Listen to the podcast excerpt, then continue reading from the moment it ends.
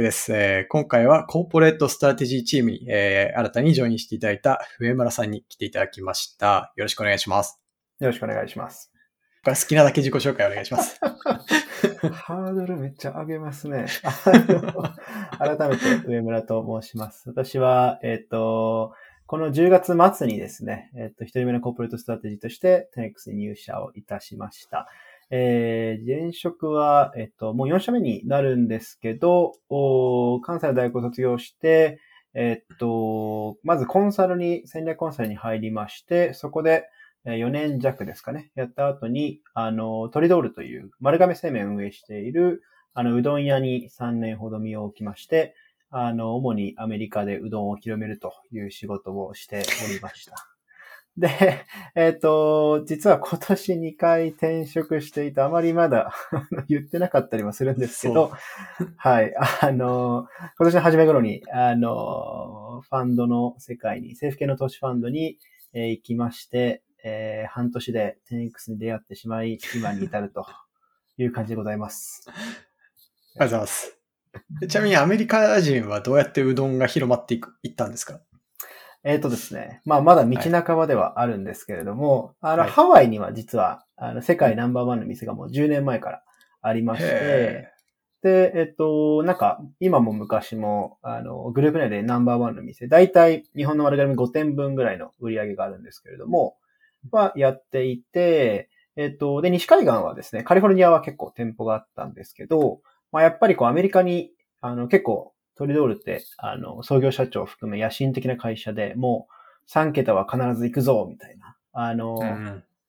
野望を持っているので、そのためには、領海岸だけじゃなくて、内部に行かないとってことで、確かに時にやったらテキサスに、あの、うん、出店を今していて、えー、今時点で2店舗もしくは3店舗ぐらいで、どんどんそこから広げていくというような感じですね。はい。いやー、なんか物流とか大変そうですね。物流大変ですね。まあ、すごい細かいところ私が関わっているというよりは、まあ、やっぱり現地の、あの、すでに、あの、潮流があったので、現地のあの、日本、日系のあの、消費者さんというか、まあ、大手というよりはこう、食べ物にフォーカスしたところがありますので、まあ、そういうところと、協力しながらやるとかしてますね。ただまあ究極的には結構、結果的になんですけど、うどんってあの、水と小麦粉と塩なんで、なんかどこでもできちゃうっていうのはありまして、結構うまくできてて、あの、半分ぐらいは、タイだったらなんかトムヤムうどんがあったりとか、あの、アメリカだと、なんかまたこう、ベジサラダみたいなのがあったりするんで、まあ、スープの部分もそうですし、具の部分も結構、ローカルで、あの、アレンジできてしまうので、割とですね、大変なのは多分機械で、機械は香川の工場のを買って送ったりしてるんですけど、はい。機械が一番国産なんですね。機械が一番国産ですね。ああ、それ超面白い。多分その会社もほぼうちの製品を作ってくれてる。うちというか、あの、丸亀向けのっていう会社だと思うんですけど。はい。なるほど、なるほど。ありがとうございます。ちょっと、もう少しこう、抽象高いので言うと、コンサル行って、はい、事業会社行って、はい、ファンドじゃないですか。はい。な、なんか、こう、見たことない感じの設計なんですけど、これは、な、なんでこうなったんですか？あまり、まあ、褒められたものでもない気もするんですけど、こうなんか、すごいきっちりした10年後にこうなるぞみたいなものがあって逆算ではなくですね、うん、割とその場その場で面白いことみたいなところはあるんですけど、まあ、あの、振り返ったりとか、ポイントポイントで自分の中で多分、キーワード的にあるのは、まあ、海外とか、あの、自分がいいなと思うものを広めたいっていうところは、あの、あって、まあ、コンサルは結構修行でしたけど、まあ、うどんなんかはまさにその、あの、ダイレクトなものですし、まあ、ファンドに入ったのも結構こう株主という立場、資本を握っている立場から、あの、会社を変えていくってことに、あの、やりがいとか価値を感じて、まあ、今も感じていますけれども、うん、っていうところですかね。で、いよいよ、こう、なんでしょう、コンサルから事業会社って、こう、なんか事業には移ったんですけど、やっぱり大きい、大きめの会社の経営企画にいると、やっぱり距離はあの、そもそも私アメリカの担当してたんで、あの、16時間ぐらい先の話だな。16時間前か。時差もあったりするんで。確かに。今まさに近いところまで来たっていう感じですかね。なるほど。なるほど。まあ、現場ほど近いところに行くとは思ってませんでした。ありがとうございます。あの、そうですね。まあ、その、まあ、異色の経歴から、こう、どうして 10X を見つけて選んでいただいたんですかね。はい。あの、結構たまたまなんですけど、あの、ファンドで M&A の仕事をしたときに毎日こう、あの、買収のニュースとか、資金調達のニュースは、あの、毎朝流れてくるんですけど、まあ、その中でこう、10X が資金調達みたいなニュースがありまして、で、それに、あ、なんかこんな、なんか社名かっこいいなぐらいの 感じで 見ていて、てか、そもそも海外の会社とかも思ったんですけど、最初。あの、うんうん、で、見ていて、で、なんか、あ、こんな小売の領域でやってる面白そうな会社があるんだな、っていうことを、あの、カルチャーデックで見て、たまたま翌日がウェビナーとかだったんで、まあまあ、聞いてみようかなっていうような感じで聞いて、で、そこから、そうですね、割とトントン拍子で多分その週の末とかに、山本さんと話させてもらって、はい、なんかじゃあトライアルに移ってっていう、割と結構意外と理想ケースだったんじゃないかなと。いや、もう、あんな、なんだろう、まあちょっと言い方はあれですけど、あんな雑なオープンオフィスから、こんなすごい経歴の人が 来るなんて思ってないですからね。いやいやいや。いやいや、全然全然。でもあの、やはりその、正直、ウェビナーだけだったらっていうところもあったんですけど、そこに、あの、中澤さんが、グーグルす。いません。あの、中澤さんが、あの、カジュアルチャットどうですかって言ってくださって、結構丁寧に、まあ15分と言って多分1時間ぐらい喋ったんですけど、あの、だったら、私もその時まだ転職して4ヶ月とかだったんで、いや、正直みたいな。でね、でもまあ、よかったら話してみますかっていう感じで、繋いでいただいたのが結構大きかったなっていう気はしてます。確かに。もう本当ご縁というか泥臭ですよね、採用活動は。そうですよね。はい。うん、超大事。素晴らしい、素晴らしいカジュアルチャット。いえいえ、いえいえ。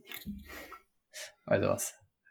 まあ、あの、そもそもその小売りの領域で面白いって思ってもらったっていうのは、なんかやっぱその、ね、うどんの時から、こう、継続してというか、やっぱその消費者、一顧客の目線みたいなのが、上山さんの中で強いんですかね？あの、そうですね。なんか最近特にそう思うんですけど、そうだなと思うんですだから私結構、うん、なんかこの SDGs の時代に言うのもなんですけど、消費がすごい好きで、なんか物をこう、はいはい、買うのがすごいポチるのがすごい好きなんですよね。で、はあ、ちゃんとこう、メルカリなんかも使って売ってもいいので、ちゃんとこう、回してると私個人とは思ってるんですけど、やっぱりこう、生活に近いところで、あの、ある程度頻繁な購買が、何ですかね、トランザクションが起こってみたいなものが多分好きで、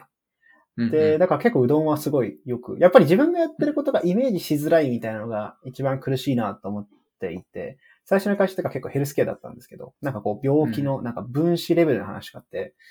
うん、なんかよくわからんな、みたいな。いうのがありますし、なんかファンドにいた際も結構重厚長大産業が多かったんで、まあこの業界が大事なのはわかるし、頑張ってほしいが、なんかむしろ誰か頑張ってくれみたいな思ってしまう自分がいて、そういう意味では結構わかりやすく問題も感じているし、やれるっていう領域をやれるのは、いいなって思いましたし、思ってますね。ああ、でもそれなんか僕もすごい近いですね。あの、一社目商社なので、はい。えー、その時、取扱商材、ウランですよ、ウラン。ウランで、しかも開発からやるみたいな。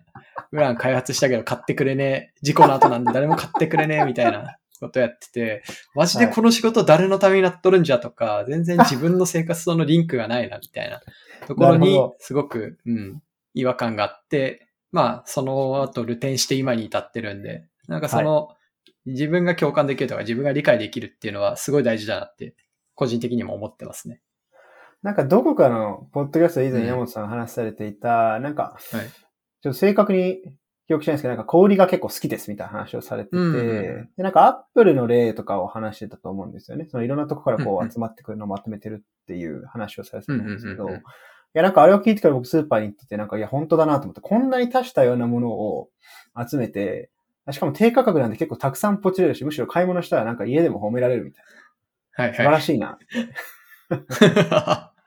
確かに。多分そのアップの時に話したのは、まあ、製造業と小売が結構近い、小売というかスーパーが近いっていう意味だと、はい、その取引の量が多いみたいな、うん、アップルのパーツ多分数千とか数万点を最後組み立ててバリューにして販売していくみたいな。はい。流れなんですけど、アップルから出ていく、その取引の線の数はそんな多くないかもしれないですけど、入ってくる取引の線ってめちゃくちゃ多いと思うんですよね。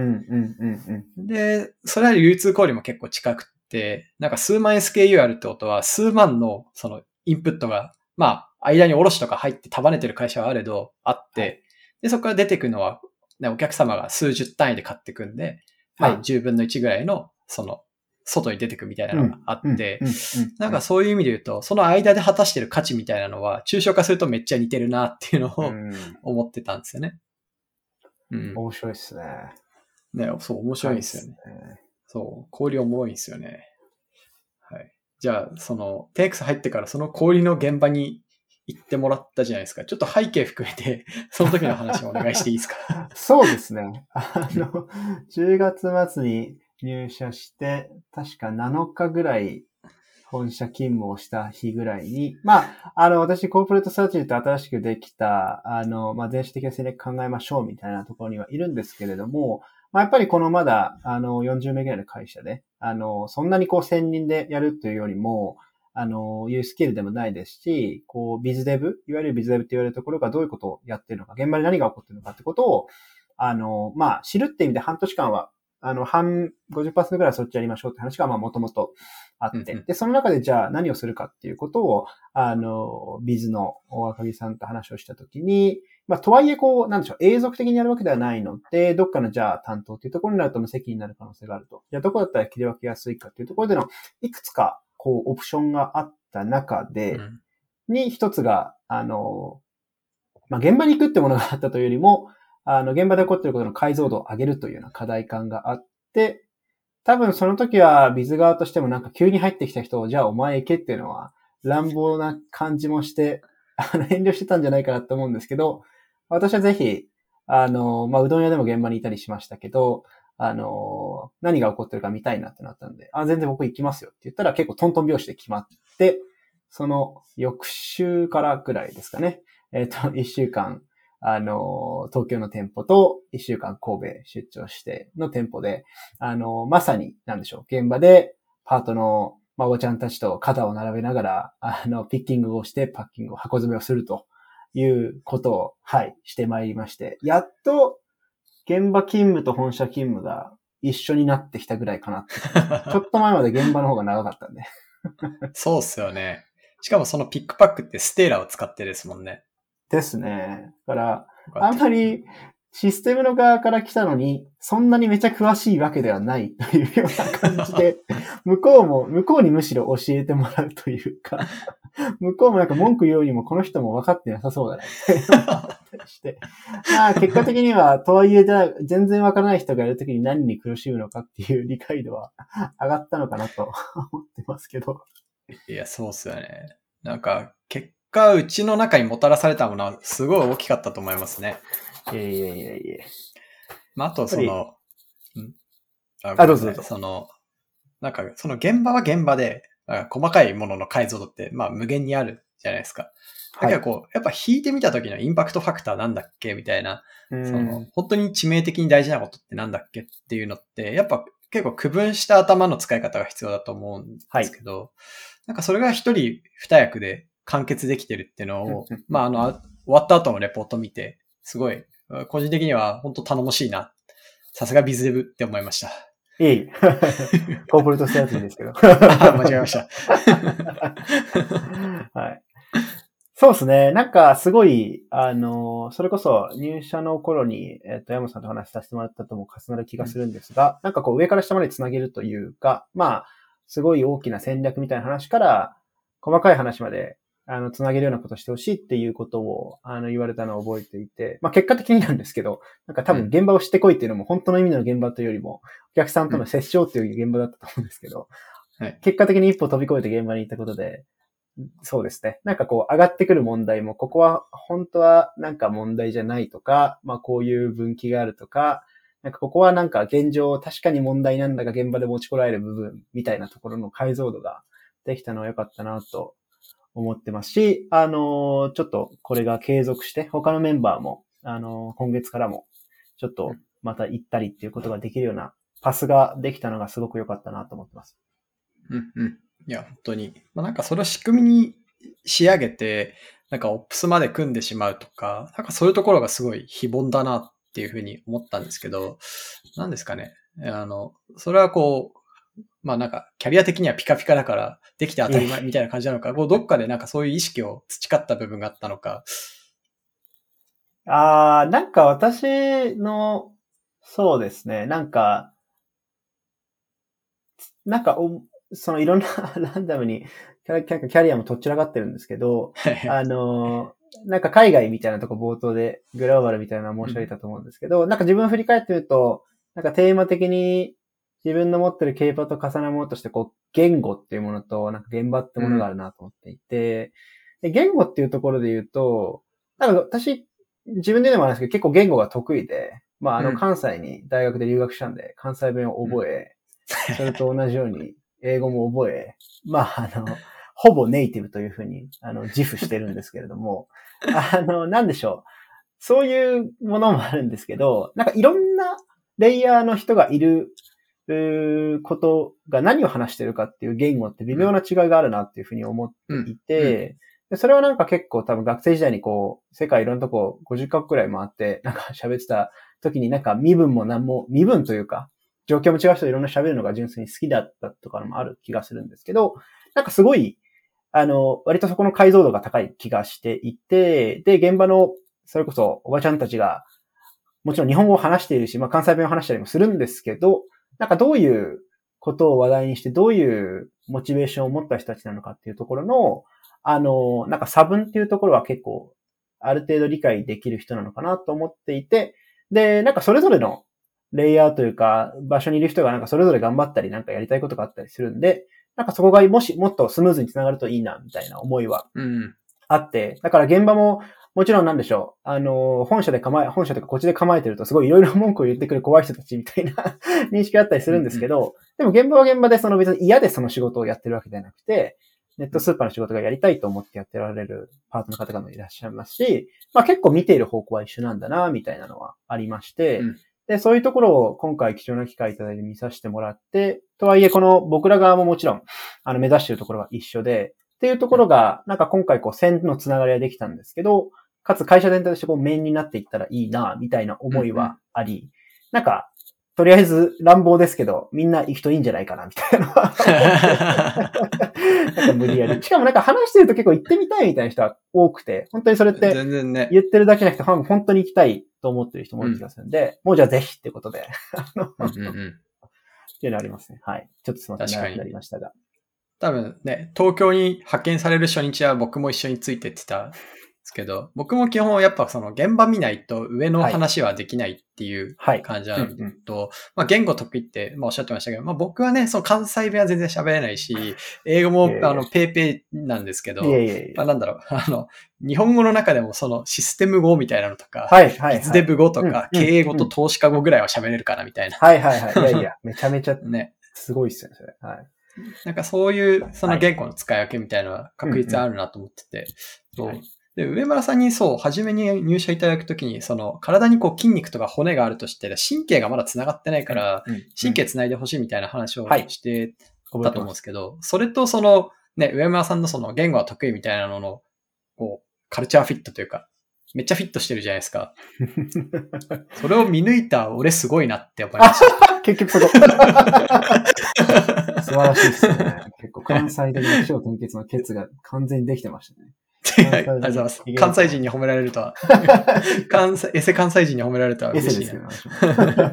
はい、ありがとうございます。ちょっとね、あの、本論のテーマで言うと、ここからバリューについて話すっていうのがあるんですけど、はい、ちょっと端折まあ、軽く、好きなバリューありますか？あ私は、これ一貫してですけど、自立ってところがいいなと思っていて、うん、なんか結構、なんでしょう。私もスタートアップとか好きだし、こうニュースとかよく見てましたけど、とはいえ、スタートアップに飛び込むの初めてだったんで、うん、で、なんかこう、スタートアップってこう、ワイワイしてるイメージが なんか強かったんですけど、なんか、なんでしょう、経営企画とかの仕事をしていると、なんかワイワイ事業をやるみたいなのもいいんだけど、ぶっちゃけ儲かってなくないですか？みたいなツッコミを入れる立場にいることが結構あって、まあそれは結果的に自分自身のなんか考え方ともフィットしたかなとも思うんですけど、うんなんか、だからこう、ワイワイやるっていうことはいいんだけど、なんかそれを会社でやることがそんなにいいのかなみたいなのはあり、だから結構 10X は割と大人なスタートアップだなっていう感触を客観的に思っていたんで、あの、各個人で自立して、あのやるんですよっていうところは、すごくいいなと思いましたし、入って、あの、結構徹底されてるなって思いますね。ちょっと、うんまあ、あの、いい意味でのプレッシャーもありますし。うん。まあ、どちらかというと僕らに足ん足んないのは、ワイワイ成分だと思うので、ワイワイ成分をこう誰かにこう、インジェクションしてもらえると嬉しいなとは思っていて、そのいいですね9000本は、あ、お願いします。頼みます。僕からワイワイ成分なかなかこう出てこないじゃないですか。いやいやいや。立ち回りは難しいですよね。そうですね。なんで、ちょっとワイワイ成分はお願いしました。ワイワイ担当です。はい。あなるほど。了解です。うん、お願いします。は。はいいじゃあ最後、こう逆質問コーナーというはい。とこで。あのーなんか、緩急をどうつけてるのかなっていうところすごい気になっていて、それは、え会社っていうところもそうだし、山本さん自身のことも聞きたいなと思って、会社で言うーと、うんあの、例えば今結構いろいろ緊急な対応があったりしてバタついてますと。まあ、あの、うんうんなんか緩む隙もないとは思うものの、これがずっと続いていくわけじゃないし、まあ続いていくと良くないと思うんですけど、うんうんうん。なんかそういう意味で、どういう風な感じで会社とか組織での関係を捉えられているのかっていう部分と、あとは個人で、なんでしょう、結構、あの、すごく優秀なメンバーも多いですし、権限以上も進んできてると思うんで、なんか全部全部見なくても、とはありつつも、とはいえ、あの、なんでしょう、最後の門みたいなところはあると思うんで、うその自分自身で、なんて言うんですかね、こう、気を抜くというか、例えば完全オフみたいなのがあったりするのかとか、なんかそういうバランスどういうふうに取られてるのかっていうとこ。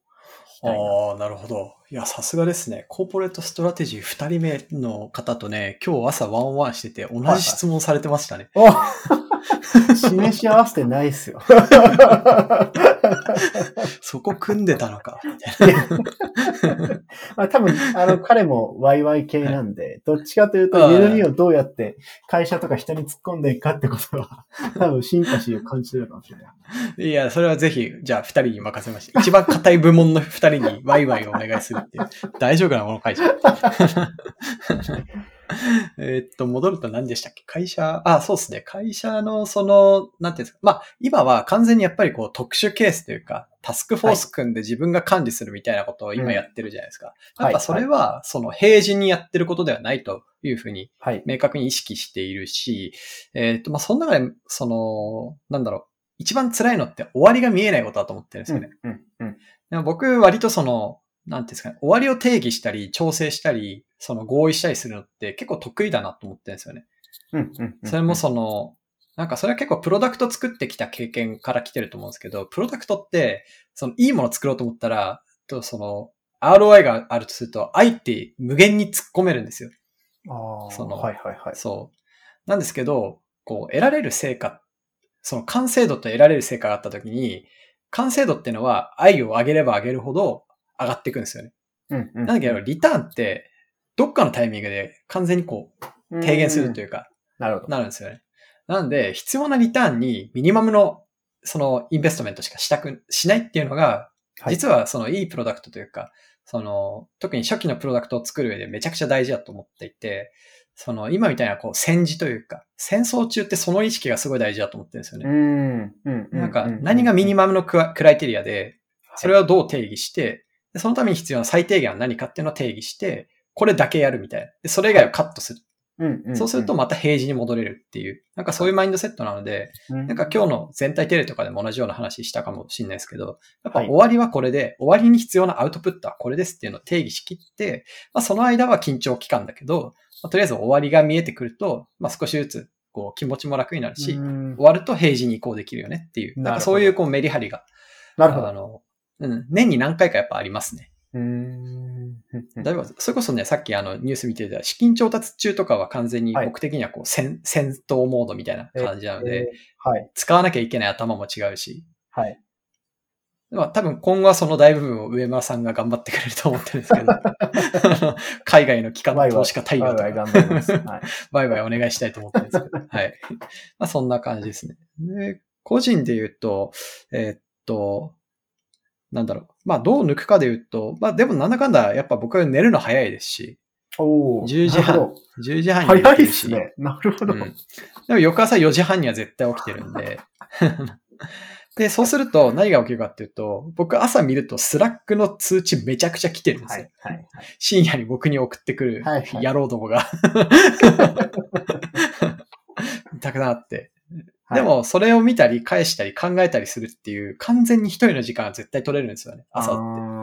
なるほど、なるほど。なんかそれが結構リラックスになったりとか、あとトレーニングの時間絶対確保してたりとか、なんかそういうので自分のオフ作ったりしてますし、で、今日その、あの、二人目の彼と話したうんうん。内容としては、なんか、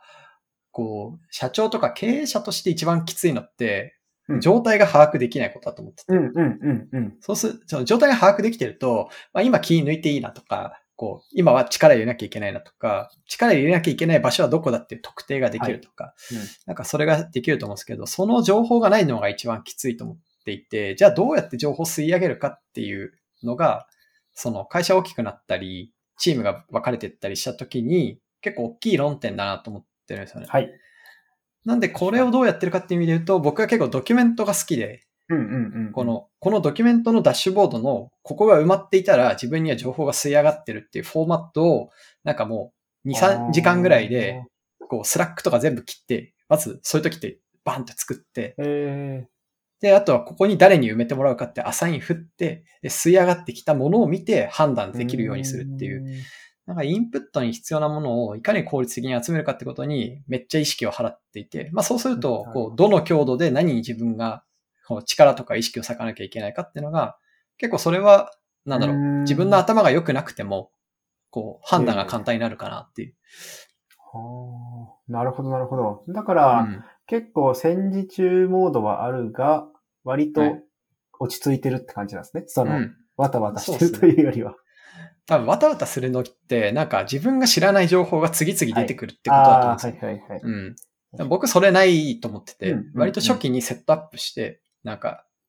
その、どういったテキストが、あの、ドキュメントが更新されていくのかとか、うん、うん。まあ、その辺の情報のワークフローをすごく設計するのに、